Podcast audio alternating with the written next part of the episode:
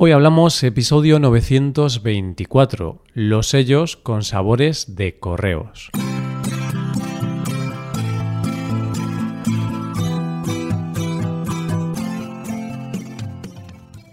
Bienvenido a Hoy Hablamos, el podcast para aprender español cada día. Ya lo sabes, publicamos nuestro podcast de lunes a viernes. Recuerda que los suscriptores premium pueden acceder a la transcripción completa del audio, a una hoja con ejercicios y un episodio premium extra cada semana. Hazte suscriptor premium en hoyhablamos.com. Hola, oyente, ¿qué tal? ¿Cómo estás? Los seres humanos tenemos cinco sentidos. Ya sé que parece una obviedad demasiado grande y algo que se aprende cuando somos pequeños. Pero en los días que vivimos parece que todo se reduce a la vista y todo lo consumimos en función a lo que vemos, privándonos del resto de los sentidos. Pues hoy vamos a hablar de una iniciativa de correos, que es el Servicio Postal de España, que pretende fomentar los sentidos como son el olfato y el gusto. Hoy hablamos de los sellos de sabores de correos.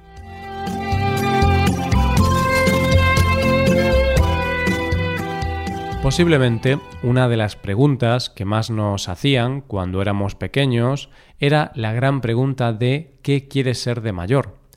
Y esa pregunta, que muchas veces no encuentra una respuesta fácil en la vida ya de adulto, en aquellos tiempos cambiaba cada día, cada semana o incluso a cada hora.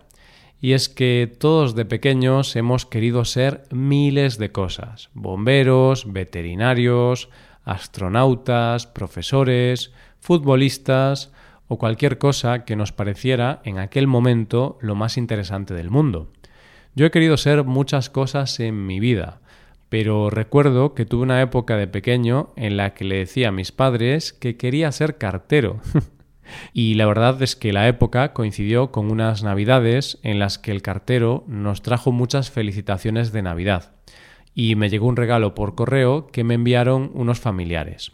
Para mí, en ese momento, era sinónimo de repartir algo parecido a la felicidad, aunque no tenía claro qué era eso, pero sí sabía que yo era feliz cada vez que el cartero llegaba. Yo pensaba en aquella época que tener una profesión era sinónimo de ser muy feliz. Tenía la inocencia de pensar que los trabajos eran perfectos, y al igual que en los dibujos animados o en la televisión, todo era perfecto y no había problemas. Yo pensaba que no había profesión mejor que repartir felicidad a los otros, así que durante un tiempo dije que quería ser cartero, aunque me duró hasta que descubrí otra profesión que me parecía más divertida que esa. Ahora, ya de adulto, después de leer la novela titulada Cartero, de Charles Bukowski, se me han quitado las ganas de ser cartero definitivamente. Si tu hijo quiere ser cartero, oyente, recomiéndale esa novela. Pero es cierto que la profesión de cartero tiene algo de romántico. Aunque es verdad que hoy día casi no se mandan cartas y casi lo único que te llega son cartas de los bancos, facturas o paquetes de Amazon y cosas similares. Pero hubo un tiempo, no hace tanto tiempo, en que la gente se comunicaba por carta, y el cartero era esa persona a la que se esperaba con ansia, porque podía traer esa carta de alguien especial que se esperaba con ilusión, o era el que traía paquetes mucho antes de que existiera Amazon. Y no te creas que fui el único niño que quería ser cartero, porque el otro día me contaba un amigo que fue a visitar a su primo que tiene cinco años y le preguntó qué quería ser de mayor. Y el niño le dijo que repartidor de Amazon. Mi amigo le preguntó por qué y el niño, con toda la inocencia del mundo, le dijo que porque eran los que le traían regalos a los niños. los mismos sueños, pero con distintos tipos de repartidores. Yo cartero y el primo de mi amigo repartidor de Amazon. Distintos repartidores, pero un mismo fin, repartir felicidad. Una de las cosas más maravillosas cuando recibes, por ejemplo, una postal es ver el sello para ver de dónde viene la postal. Y al mirar ese sello puedes imaginarte que estás en el lugar de donde viene esa postal. Todo gracias a tu imaginación. Pero ¿te imaginas que recibes una carta con un sello que te puede transportar a lugares y no solo en tu imaginación. No, oyente, no estoy hablando de un capítulo de Black Mirror. Estoy hablando de una iniciativa de correos en España que se llama España en 19 platos y que te permite tener la sensación real de que estás delante de cada uno de los platos que salen en sus sellos.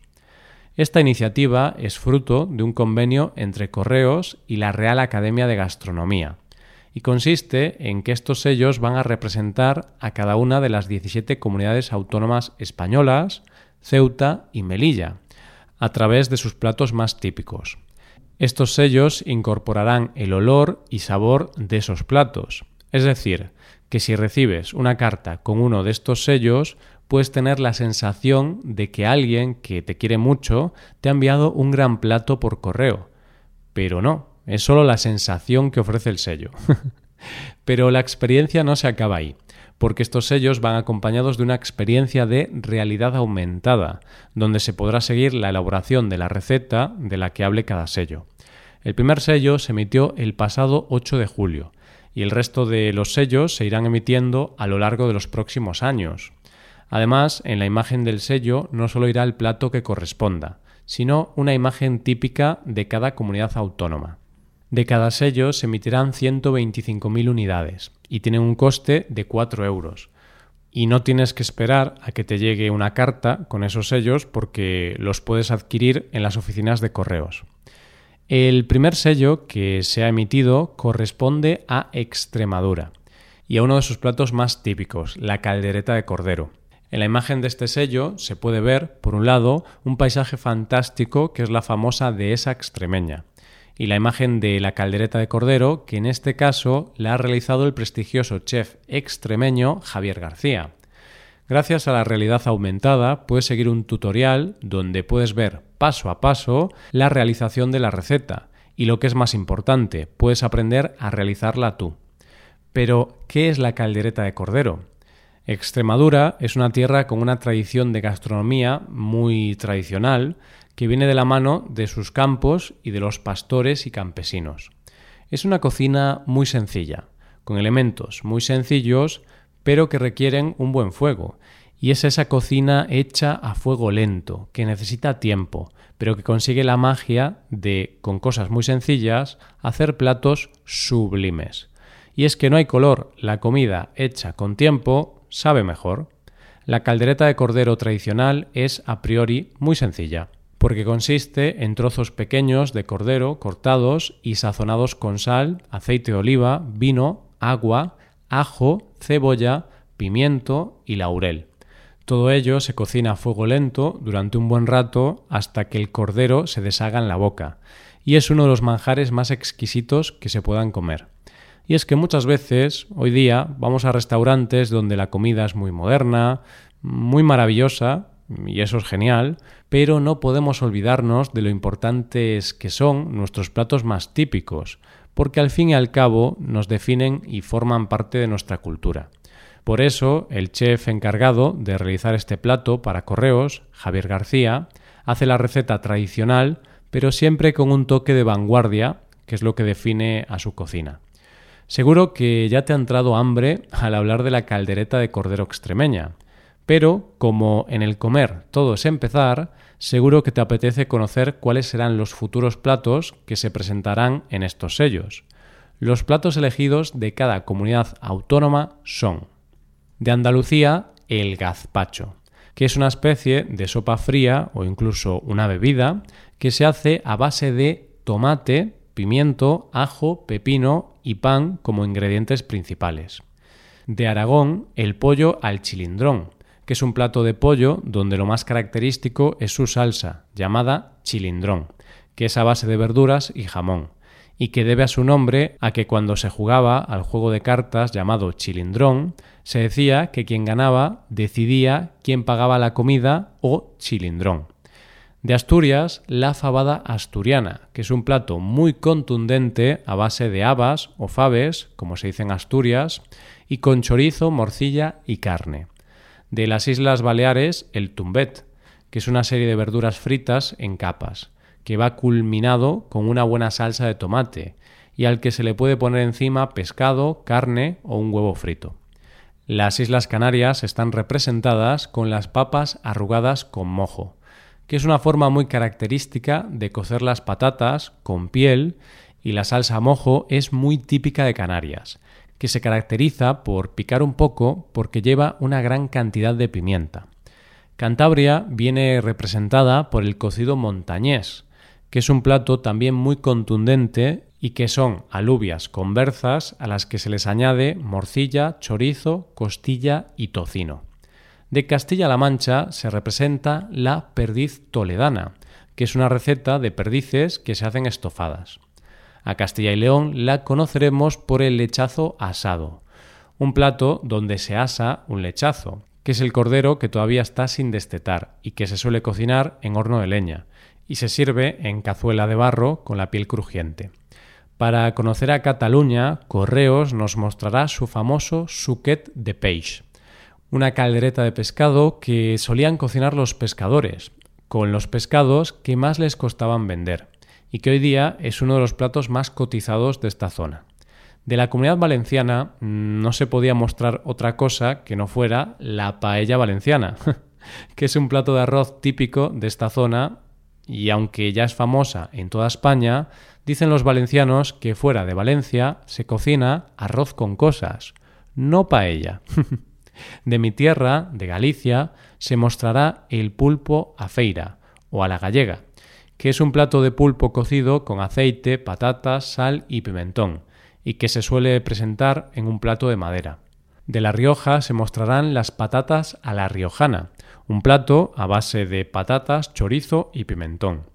A la Comunidad de Madrid la conoceremos por su famoso cocido madrileño, y que está compuesto por varios platos, uno de sopa, otro de garbanzos con la verdura cocida y las patatas, y el tercero con la carne. Vamos, un plato para comerlo con tranquilidad y sin tener mucho que hacer después. de Murcia conoceremos el caldero del Mar Menor, que es un plato de arroz y pescado. De Navarra, la menestra de verduras un plato de diferentes verduras cocidas. Del País Vasco, el bacalao al pilpil, un plato de bacalao donde lo más característico es su salsa pilpil, una salsa a base de aceite. Por último, de Ceuta nos presentarán los corazones de pollo, que es una receta de corazones de pollo que llevan un montón de especias y que al final se presentan como una especie de pinchitos y de Melilla se representará la cazuela de rape a la rusadir, que es como una especie de caldereta de pescado con especias y verduras. Esta es una gran iniciativa de correos que no solo promociona distintas regiones de España a través de sus platos más típicos, sino que para todo el que venga de fuera es como una forma de conocer España y sus costumbres a través de una de las cosas más maravillosas que hay en el mundo, la comida. Hasta aquí el episodio de hoy y ya sabes, si te gusta este podcast y te gusta el trabajo diario que realizamos, nos ayudaría mucho tu colaboración. Para colaborar con este podcast puedes hacerte suscriptor premium. Los suscriptores premium pueden acceder a la transcripción y ejercicios y explicaciones. Hazte suscriptor premium en hoyhablamos.com. Muchas gracias por escucharnos. Nos vemos en el episodio de mañana, donde hablaremos de expresiones en español. Pasa un buen día. Hasta mañana.